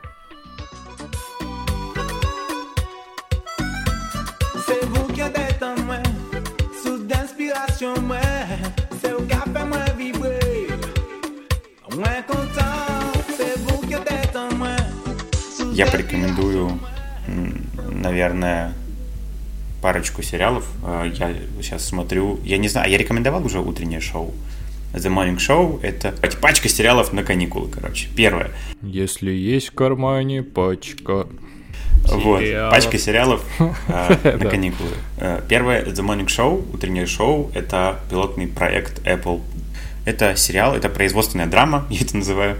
Может быть, так это и есть. Это крутая, с очень лихими поворотами, разваливающаяся на ходу э, история про утреннюю передачу про то, как, как она делается, большое телевидение США, со всеми драмами, подоплеками, переворотами, интригами, соплями и всем остальным. Вот. И местами прямо щекотно становится от того, какой пиздец там происходит. Вот. Потому что, типа, я встаю и прям хожу кругами, говорю, а вообще жесть какая, как вы так, типа, что ты делаешь? сядь, сядь и замолчи. Вот. А, Круто. Он, он круто снят, он интересный. А, Вот. Очень его рекомендую. Особенно если вы в медиа, вам вообще прям зайдет, я уверен. Второе, тоже медийное, это «Самый громкий голос». Это про директора Fox News. Не помню, как его зовут. Там 7 серий, мини-сериал. Э, Круто. Про мету, про харасмент, про все остальное. Реальная история. Э, Круто построено. Про тирана, про то, как это все, там, организация была построена. Э, Вот, как какие там подводные тоже течения. Клево. Третье, рекомендация – это второй сезон Mindhunter. Охотник за разумом. Э, Второй, если вы смотрели первый, это такая же история про то, как э, методолог, м, поведенческие исследователи в эм, ФБР э, в 70-х годах разрабатывали методику вообще и терминологию и отношение к серийным убийцам, профилированию их, выведению каких-то паттернов вот, прорабатывали эту тему, и вот первый сезон они ее прорабатывают всячески, там на каких-то примерах они ездили и проводили интервью с убийцами серийными, пытались понять, как они мыслят. Второй сезон — это теория прикладывается на практику, на большой кейс, реальный кейс, э, существовавший в, в 70-х годах в Америке. Ой, лучше не буду рассказывать, там прям лютая, страшная история. Потом можете посмотреть в Википедии, почитать. Жуткая история, она на самом деле была. И, наверное, книжка из последних прочитанных э, Иван Редклифф, Редлифф, э, The Mastermind она называется. Э, Ее, по-моему, нет на русском, я, я не уверен. Я скину потом ссылку на кусок в Вайроде, статью. Это мой любимый жанр, я не знаю, интересен ли он кому-то еще. Мне очень нравится жанр журналистских расследований, когда детективные истории написаны по реальному расследованию, по реальному делу, как охотились за каким-нибудь убийцей, преступником, кем-то еще. Это история про то, как чувак, гик компьютерный, построил огромную э, многомиллионную империю торговли наркотиками, оружием, э, медицинскими препаратами прочей всякой штукой, и как его э, ловили по всему миру, вот. Это тоже любопытно посмотреть, как эта штука изнутри работает, там довольно подробно это описано, и отдельный факт, ну, как бы отдельная тема, это восхищение самим автором, который там уделил несколько лет своей жизни написанию этой книги и проведению этого расследования самостоятельного по пути. Вот это огромное мое уважение таким людям, которые вот параллельно с основной деятельностью ведут такие, такие многолетние проекты. Все, Красава. Тимур, наложи аплодисменты на монтаже, пожалуйста. Хорошо, хорошо. Монументально задвинул Нарезать несколько выпусков просто. Первое. В 2019 году был юбилей Бэтмена. Бэтмену исполнилось 80 как персонажу. Это первый юбилей, а второе, в 2019 году вышел тысячный выпуск э, флагманской э, линейки про Бэтмена, Detective Comics. И он, короче, охуенный. Я прям рекомендую. Он в России издательством Азбука замечательным переведен. Это альманах, там много историй про Бэтмена, причем его и рисуют, и сценарий пишут самые топовые вообще авторы. То есть это, этот выпуск это иллюстрация того, насколько многогранный и важный персонаж Бэтмен как с точки зрения сюжетов, так с точки зрения там персонажа, так и с точки зрения, ну, типа, как можно вообще изображать эти комиксы. Очень крутой. Для тех, кто с персонажем знаком, это вообще отдельное удовольствие, потому что там огромное количество отсылок и каких-то фан-сервиса. А для тех, кто вообще не знаком, мне кажется, что это, в принципе, может стать неплохим входом. Очень крутая штука, рекомендую. Мне кажется, в любом комикс-сторе России тысячный выпуск Детектив Комикс есть, издание тоже очень классное. Там в конце просто есть подборка всяких красивых а- артов, и их можно там с удовольствием смотреть. Сильно рекомендую, очень классный. Про мою любовь к Бэтмену поговорим в выпуске про комиксы, который будет в следующем выпуске. Второе. Важной покупки, наверное, не было в 2019 году, но была важная штука, которая по- позволила мне к деньгам немножко по-другому, более спокойно, наверное, относиться. Я установил себе приложение тяжеловато, и оно классное. А классное оно не потому, что... Ну, у меня нет потребности в какой-то, типа, супер экономии и прочем, но мне было тревожно, на самом деле. Вот, вот это был вопрос, а могу ли я себе этого позволить или нет, и вот прочее. Мне эта приложуха позволила просто прежде всего разобраться со своим отношением к деньгам. Вот, и, ну, вот у меня появился там ритуал, я вот вбиваю, ну, практика такая, я вбиваю все, все свои траты туда, и вот в качестве там ретроспективы а, трат своих смотрю, в том числе и туда устанавливаю какие-то бюджеты. Очень классно, очень ненапряжно, рекомендую. Да, Не-не, давай, тут надо просто передать привет э, Константину Константинопольскому, с кем мы пытались э, записать подкаст про смертность. Вот, это он сделал тяжеловато. И он очень рад, когда, ну, типа, про, про это говорят. Правда, крутая приложуха, я согласен. Да, здоровская. А, вообще, Как говорит Костя, как говорит Костя, я тот человек, который работает в Drive-to, не имея машины, и сделал приложение для финансов, хотя у меня нет денег. Третья рекомендация. Мы с Леной а, начали снова смотреть друзей. Я смотрел друзей раз Всех? пять, наверное. А Лена. С начала ну, до конца? с- Да, все сезоны.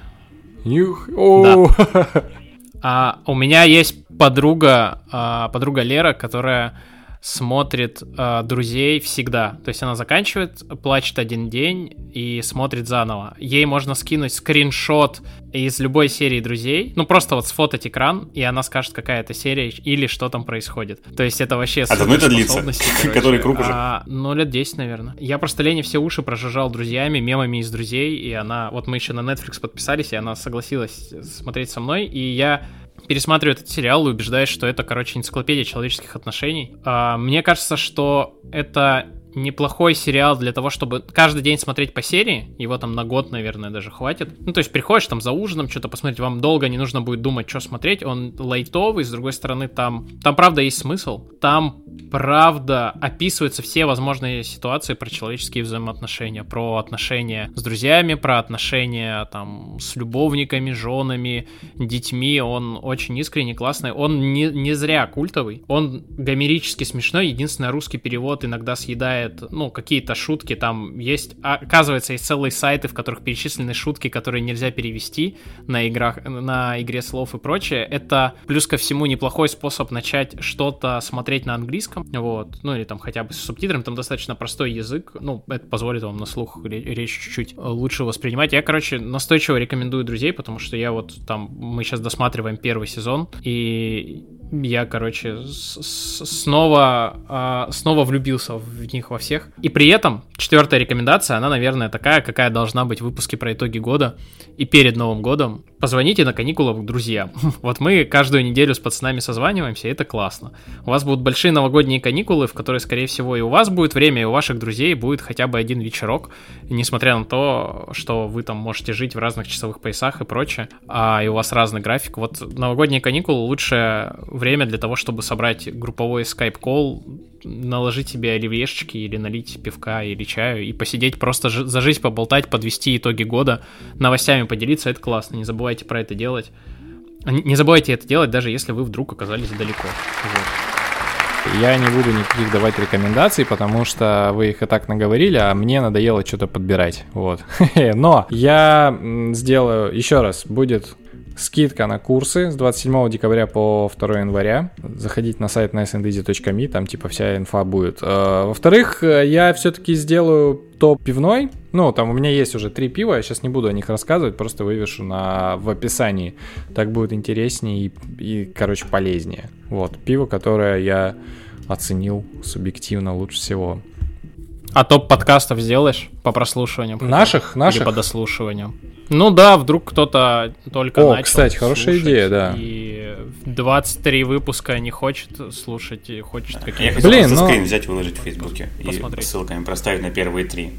А, если вам понравился этот выпуск и все предыдущие, ставьте звездочки в пику тем, кто ставит нам единички, ставьте пятерки, пишите комментарии, отзывы, это очень приятно читать. Присылайте донаты нам всем на SoundCloud, на подписку, Тиме на пиво, Сережа На новые Сережа на, микрофоны, ко- Сережа на комиксы, мне на пластинки и на новые нормальные микрофоны. Вот, э, подписывайтесь. Со следующего года мы введем Patreon, и можно будет подписаться на регулярные небольшие донейшены. Э, Вот. Увидимся в следующем сезоне. Хорошего вам Нового года, вкусного оливье, э, уютных, теплых зимних каникул. До скорых встреч. Все, мужики, пока. Да, все, супер, давай. все, В этих пока. городах мы могли бы стать выше домов. Выходи, идем, дышать огнем, все вокруг горит. Эти города могут нам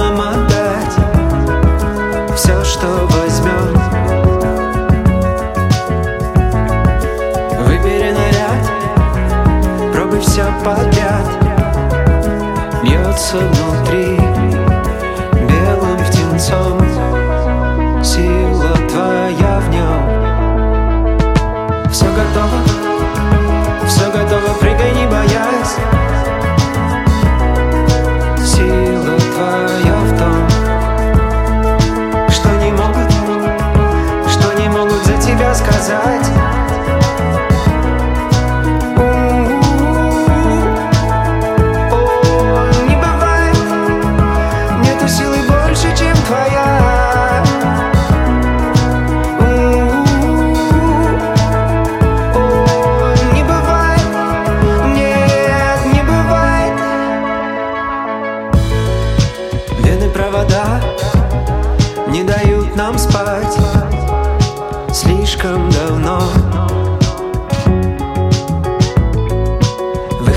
идем, светло как днем, все вокруг горит.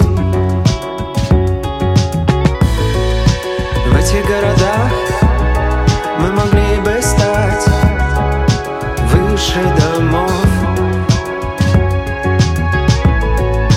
Выбери наряд, пробуй все подряд, бьется внутри